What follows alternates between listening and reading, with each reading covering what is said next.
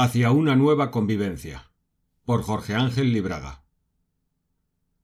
La convivencia, cuando voluntaria y consciente, es el arte de vivir y dejar vivir. Este arte es más difícil de lo que parece a primera vista, pues implica a distintos niveles de la conciencia, elementos tan esenciales y antiguos como el instinto de supervivencia, de propiedad, de rol y de sexo.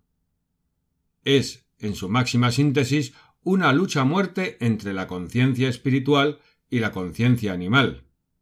Es el viejo mito que se representó entre los pueblos de todos los tiempos, desde el Kurusetra del Mahabharata hasta el de San Jorge y el dragón. La convivencia es una prueba para todos nosotros.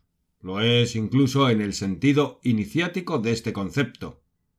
Como prueba de valor, pues sólo los valientes, eh, los que valen, la pueden superar. Los que fracasan suelen apelar a motivos pseudoespirituales para justificar su falta de capacidad para la convivencia. El primer paso hacia la convivencia consciente es reducir al mínimo el egoísmo y aún el egocentrismo. Esto no conlleva la concesión de nuestro imprescindible espacio vital, sino saber acomodarlo de manera que no entre en conflicto con el espacio vital de los otros.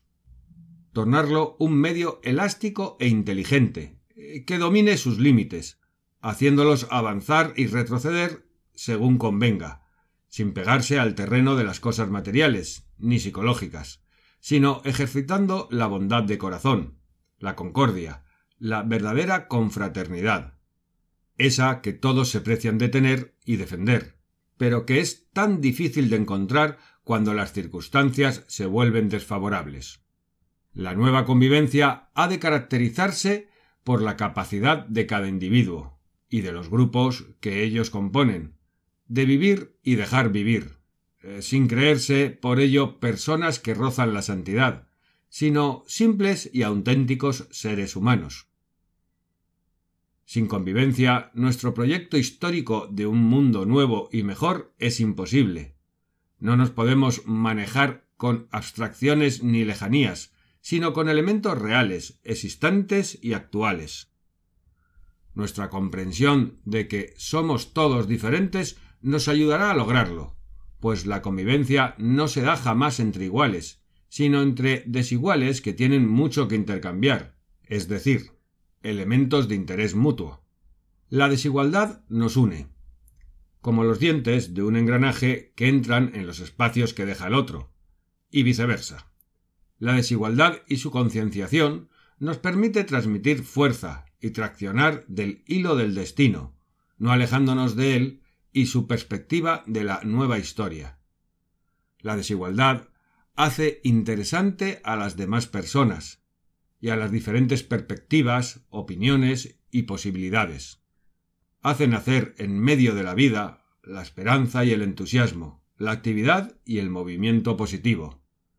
Entonces se hace posible y necesaria, eh, naturalmente necesaria, la convivencia no sólo entre los humanos, sino con todos los seres visibles e invisibles, abriéndonos factores de percepción en lo oculto, que son insospechados para el que empieza a recorrer el camino. Pero la verdad, como decía H. P. Blavatsky, se honra con la práctica. Ahora al trabajo. Artículo publicado en la revista Nueva Acrópolis número 241 en octubre de 1995.